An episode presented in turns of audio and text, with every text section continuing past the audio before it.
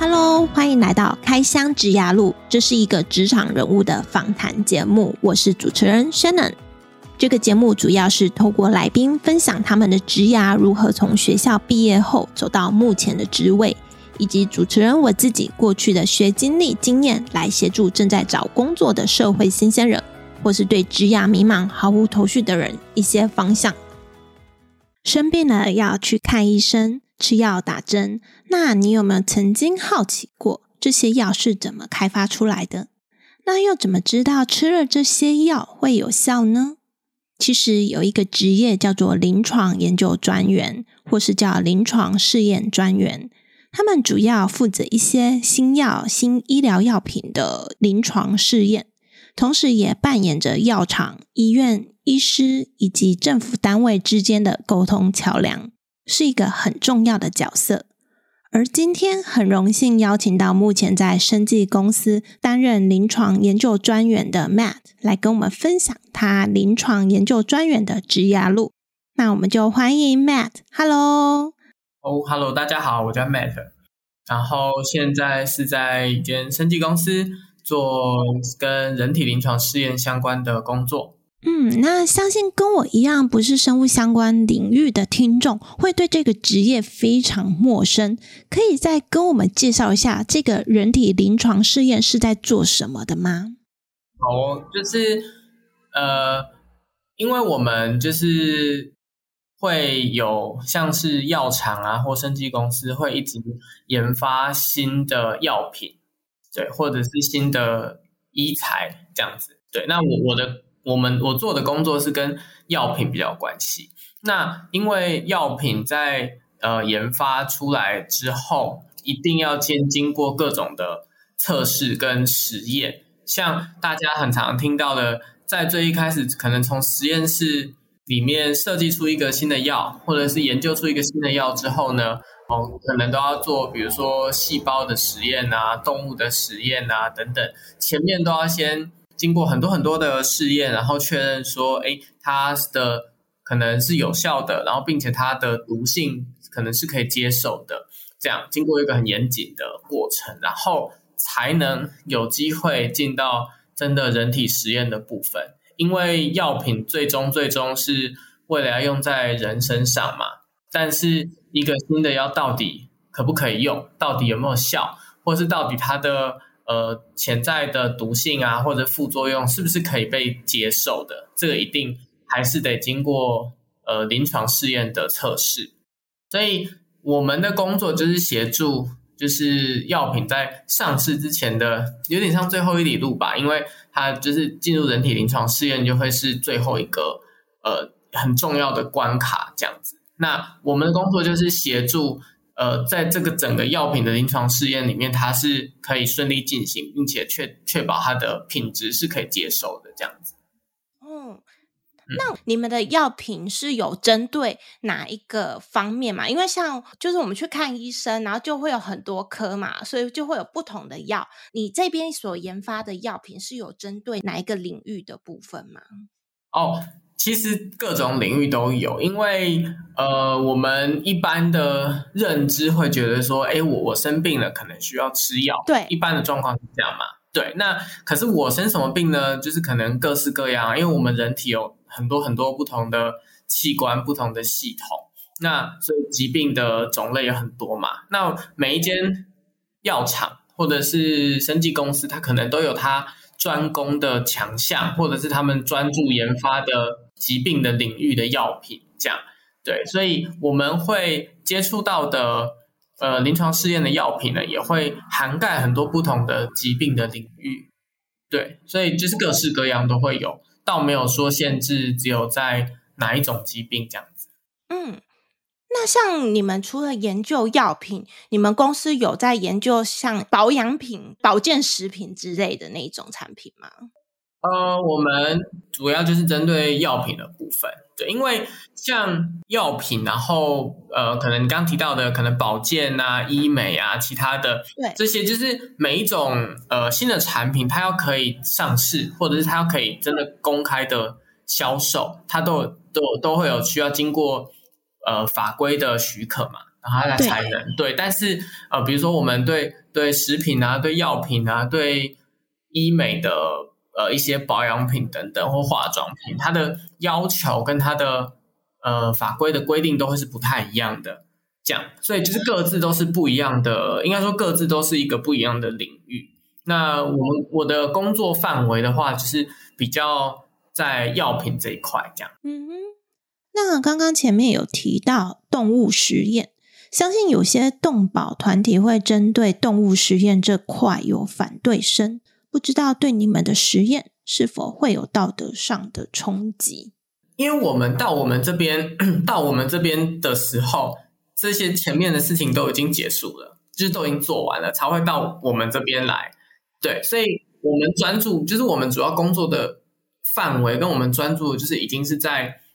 医院那边进行就是人体实际的人体临床试验的部分。对，所以前面呃刚刚提到的，就是跟动物实验相关的那个都已经做完，都已经结束了，才有机会进到我们这里来。但是我知道在动物实验的部分，其实也都是有相关的一些规定去规范，因为实验动物也不是只有一种，就是也也有不同种类的实验动物。那针对实验动物相关的，怎么比如说采买啦、保护啦，然后整个实验的过程要遵守哪些事情等等，其实也也都有相关的规定。嗯哼，动物实验真的是一个蛮有争议性的议题，但以目前来看，动物实验在医疗上还是有蛮大的需求，是无可避免的。对，因为我们毕竟不知道到底会不会有我们。不清楚或是没有想过的毒性啊或副作用，对，这也是一件蛮或许蛮纠结的事情，因为的确就是真的是需要经过细胞啦、动物的实验才能走到所以才会有相关的规范要去规定说你你怎么样合理的在实验动物上面进行动物实验。对，那也不一定说，就我所知，也不是所有的实验动物。经过动物实验之后，一定要牺牲。好像有一些也可以有开放认养之之类的，对，所以这个就是要再看呃相关的规定是怎么样。嗯，明白。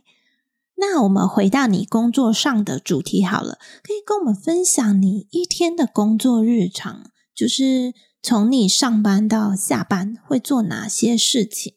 让我们更了解你的工作在做些什么。好哦，因为我们这个我们这一类的工作是需要出差的，就是我们有时候是需要到医院去看呃研究案进行的状况，看资料啊等等的。对，所以我有的时候是在办公室的工作，那有的时候是出差去医院这样。那如果是在办公室的话，就是事情真的是。对，琳也是琳琅满目，因为可能会有一些就是要协助医院的医院那边的我们合作的研究护士处理很多在案子里面的状况，那或者是我们也要协助准备很多相关的文件，来确定说就是试验是可以顺利的进行。那另外，因为这个人体试验有受到很多就是呃法规的规范，所以我们有时候也会需要协助准备一些跟就是。通报相关单位的一些文件，这样。然后另外呢，我们也需要，就是比如，比如不管是我们自己如果有新的案子的话，要上课嘛，要学习新的案子的东西。那或者有的时候也是需要去呃 training，就是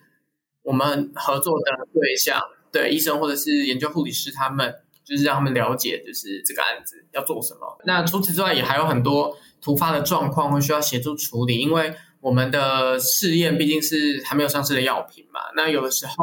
呃，接受试验药品的病人如果突然有一些什么样的状况，然后我们也要协助，就是跟医师啊或研究护理师讨论说，呃，依据我们的试验案的设计，那这个要怎么处理？然后或者是也有很多沟通协调的过程，就是因为我们有很多的问题，就是要协助帮忙反映给。国外的厂商或是国外的试验团队说：“哎，我们遇到什么什么问题？那目前状况是怎样怎样怎样？那会建议可以怎么样处理比较好？对，所以在办公室的时候也，也就是事情也蛮多元的，然后也有很多是要跟不同的部门或是不同的人沟通协调这样子。哇，听起来很忙哎。对，很忙。那如果是要出差的话。那就多了要准备出差相关的东西，比如说我要去呃相关的收集资料的系统里面去确认说，哦，目前我们的病人的资料收集到什么程度？那我这次去出差，我目标我要看哪些东西？我要可能看哪些文件，或是收集哪些文件，或是我可能要拜访什么人，讨论什么事情，对，等等的。对，那实际出差的话，就是就是要去到医院嘛。对，那去到医院，就是实际要去呃，按照医院相关的规定，就是去看他们的呃，就是病人我们受试者的资料，然后了解说，哎，他在整个试验参加的状况，他整个执行试验的过程有没有符合我们试验的计划书的要求？这样子，听起来好严谨哦！你们每一步都要照你们的计划去进行。对，因为它也算是执行研究的一部分嘛。嗯，那只是因为我们常常听到研究会比较容易想象，就是在实验室里面把这个药水那个药水里面，然后可能会冒烟，然后或者是或者是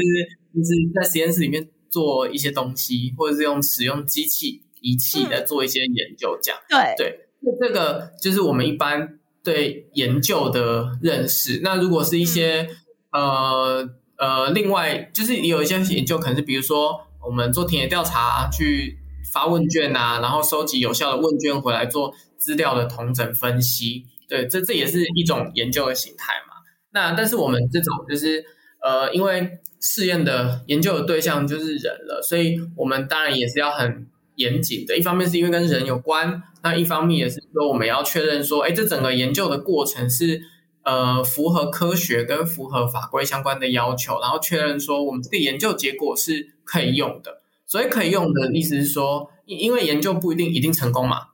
就是有总是会有成功的跟不成功的，这是一定的。嗯、对，嗯、那我们起码要确定说，哎，即使这个试验的结果出来是跟我们预期不一样，或是不算成功的，但我们知道说这个过程是可相信的。就是真的是这个样子，而不是因为说哪边做错或哪边没有设计、没有考虑到，所以即使他失败了，我们也没有那么敢，就是知道说，嗯，他真的失败，或到他到底失败在哪里这样。嗯，那像你们开发一个药品，就是从最前端开始研究，一直到中间你们讲的动物实验、临床到人的实验，到正式这个药品。呃，真的上市，真的开始可以广发给大家使用，这个时间大概要多久啊？哦，这个时间很长，对，当然有有快有慢，对，随着就是根据不同的疾病的领域，然后不同的有一些不同的法规的限制等等等，就是有很多因素影响，有快有慢，但是很长十几年跑不掉。那么久，那遇到嗯比较紧急的状况呢？就是紧急要用药的时候呢，应该是说，的确有一些紧急的状况可以很快的，嗯、比较快。因为像比如说，呃，之前疫情很严重嘛，那很多很多的呃药厂或甚至公司就会研发 COVID-19 的疫苗嘛。对对，那因为疫苗的特性跟药品的特性又有点不一样，对。但是但是我们可以看到，就是呃疫苗它的确可能上市的速度。可以快一点。哦，我知道那个都是紧急授权 EUA，对对，紧急授权，然后又因为大环境的关系，就是大家很急着，就是需要这样子的这样子的疫苗，对，所以这等当然就是一方面大家就会很努力的投资时间啊、资源啊在这个上面，嗯、所以当然可以加快它呃可能上市的速度这样子，对，但是有很多药品从开始研发，然后到能够上市。可能至少要经历好多年、十几年，这都有的。那也不一定会成功，也许研发了十年之后发现失败，这也是有可能的。那像你们开发一个药品，就是一款药品好了，你们这样的团队有多少人呢？诶，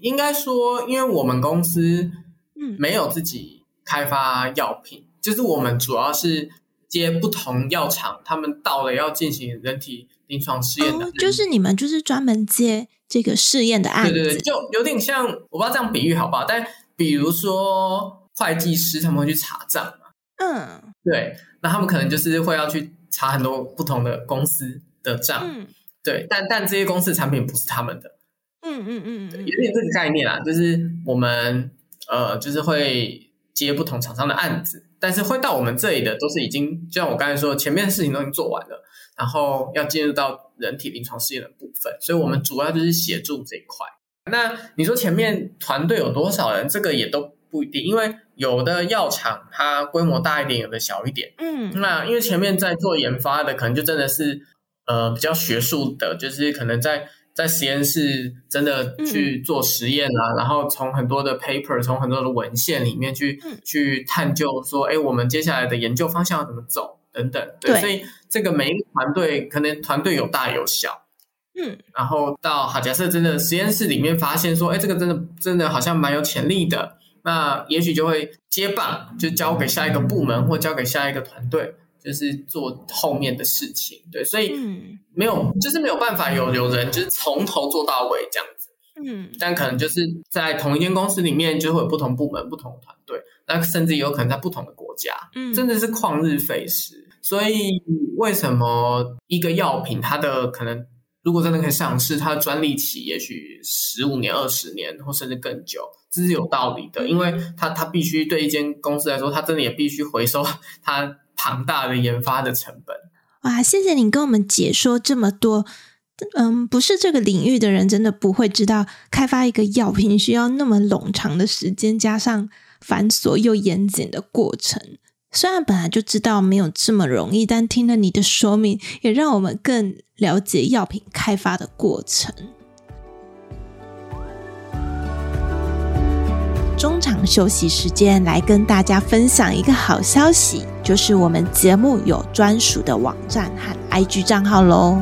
网站的网址是 curatingworklife.com，IG 账号是 curating 点 worklife，curating c u r a t i n g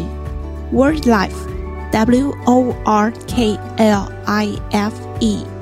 网址和 IG 账号已经同步放在节目资讯栏中喽，欢迎大家追踪与分享。那接下来想问问 Matt，你有没有转职过呢？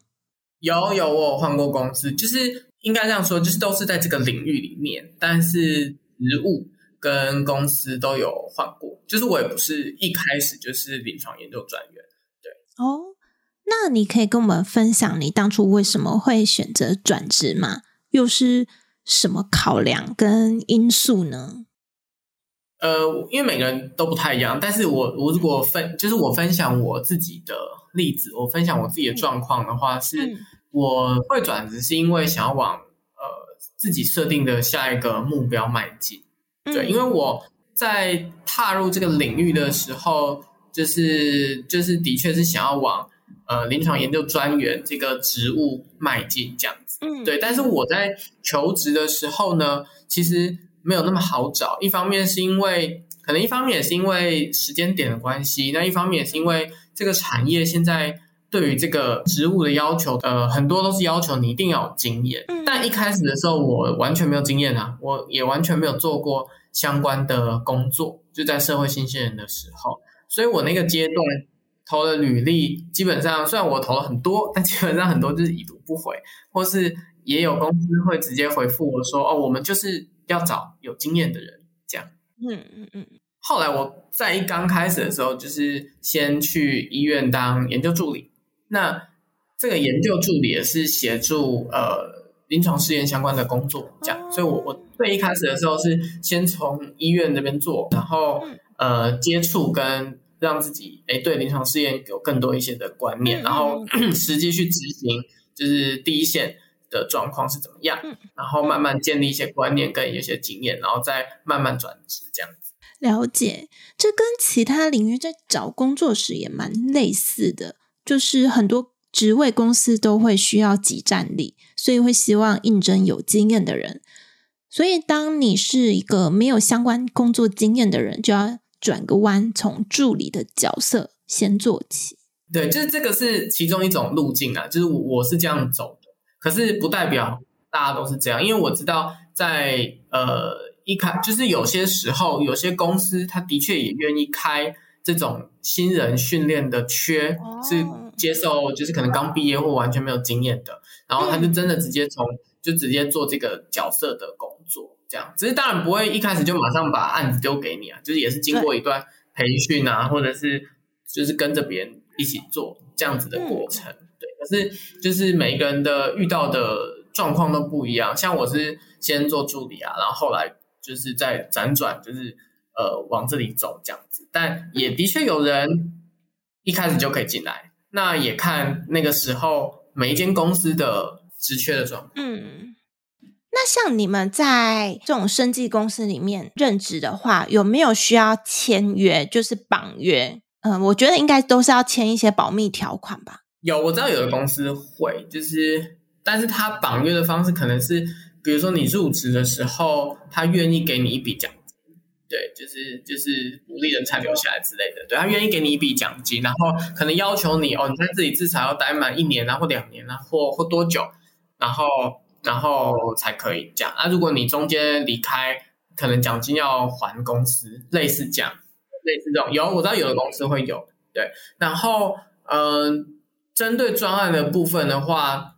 呃，我们是没有特别针对每一个专案都在去签，就是保密的协议或条款什么的。对，嗯、没有。可是本来我们在入职的时候，就是因为公司本来就是做这个的，所以其实对我们来说，这个本来就是不会。就是不能去透露，或者是不能外露。外露，对对对对，就是因为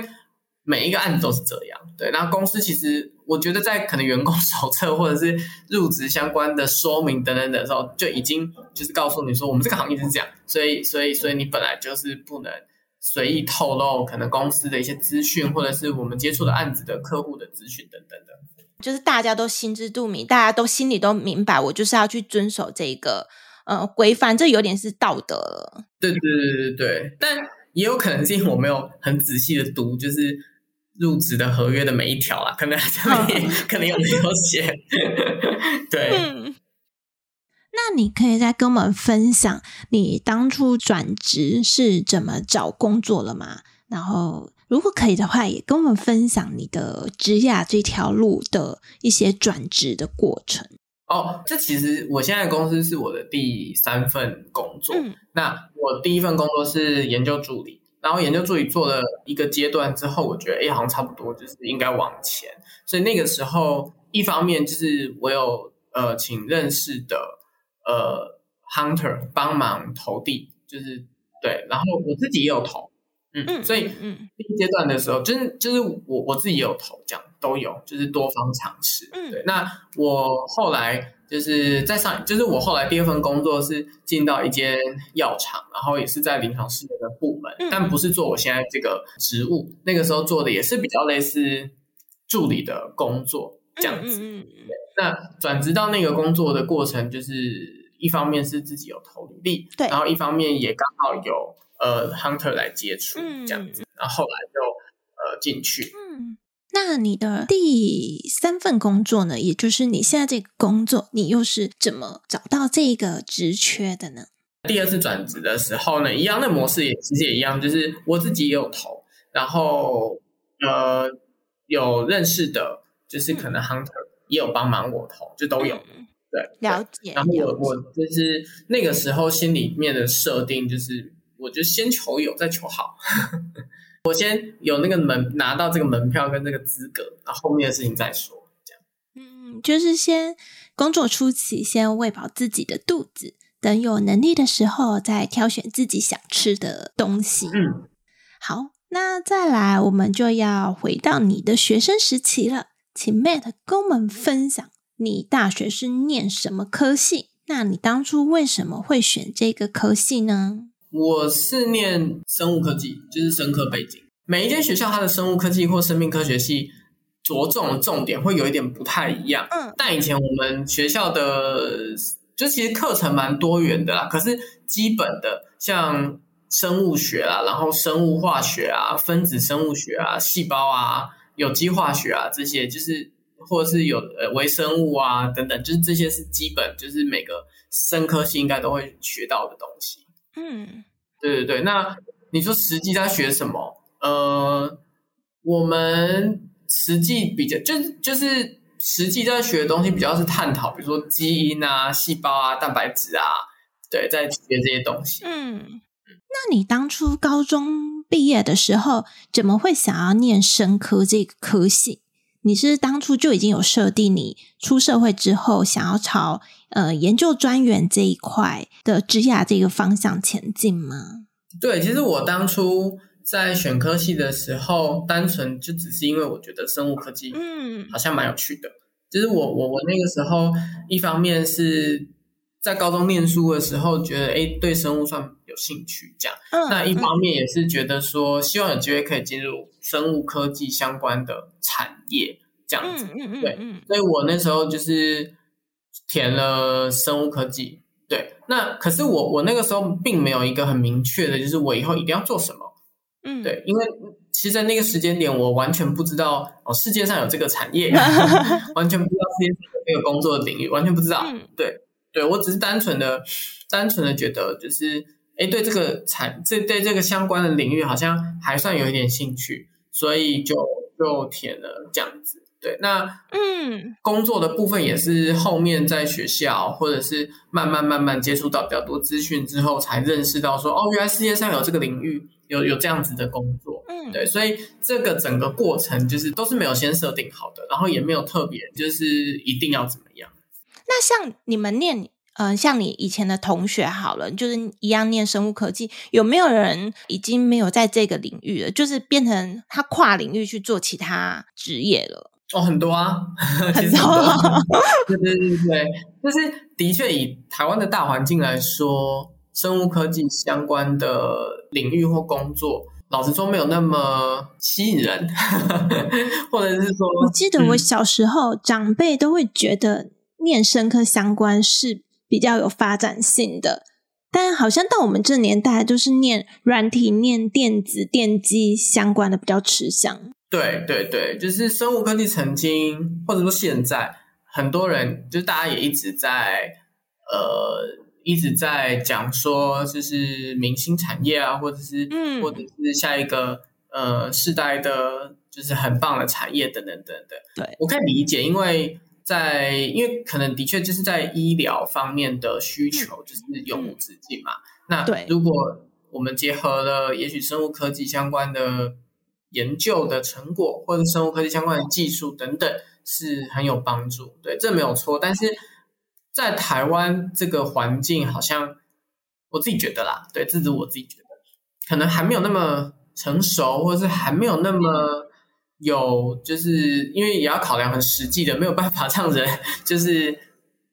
养活自己之类的。那你当初有想要出国吗？就是去念书，或者是？呃，直接出国工作。哎呀，我曾经有想过，对、嗯、我曾经有这个想法过，但我后来好像念完研究所之后，就觉得先工作比较实际。你研究所也是念生科相关的吗？对对对，我也是念生科相关的研究所。因为因为那个每一个系所的名字都不一样，然后每个系所只就有的系所的名字很长，这样。嗯。但我反正就是生科相关的研究所，就是都是在生物相关的这个领域，然后继续念上去。对对对对，嗯、我的状况是这样。下一集，Matt 还会继续分享他在临床研究这条路上所遇到的挑战，尤其在疫情期间，他还是必须跑医院，他又是如何完成他的工作呢？请锁定下周三的开箱职涯路，我们下周再见。最后，谢谢你听到节目的尾声，真的真的很感谢你愿意花时间听到这里。希望我的节目对你的职涯路有所帮助。之后我会固定在每周三早上上架我的节目。如果你喜欢我的节目，麻烦你帮我到 Apple Podcast 给予五星评价，并留言告诉我你喜欢哪一集的内容。这是对我持续创作与分享很重要的鼓励。有任何建议，也欢迎来信给予指教。如果你有想听哪个行业的人物访谈，也欢迎来信告诉我。我的电子信箱放在本集的节目资讯栏里。那我们下周再见喽，拜拜。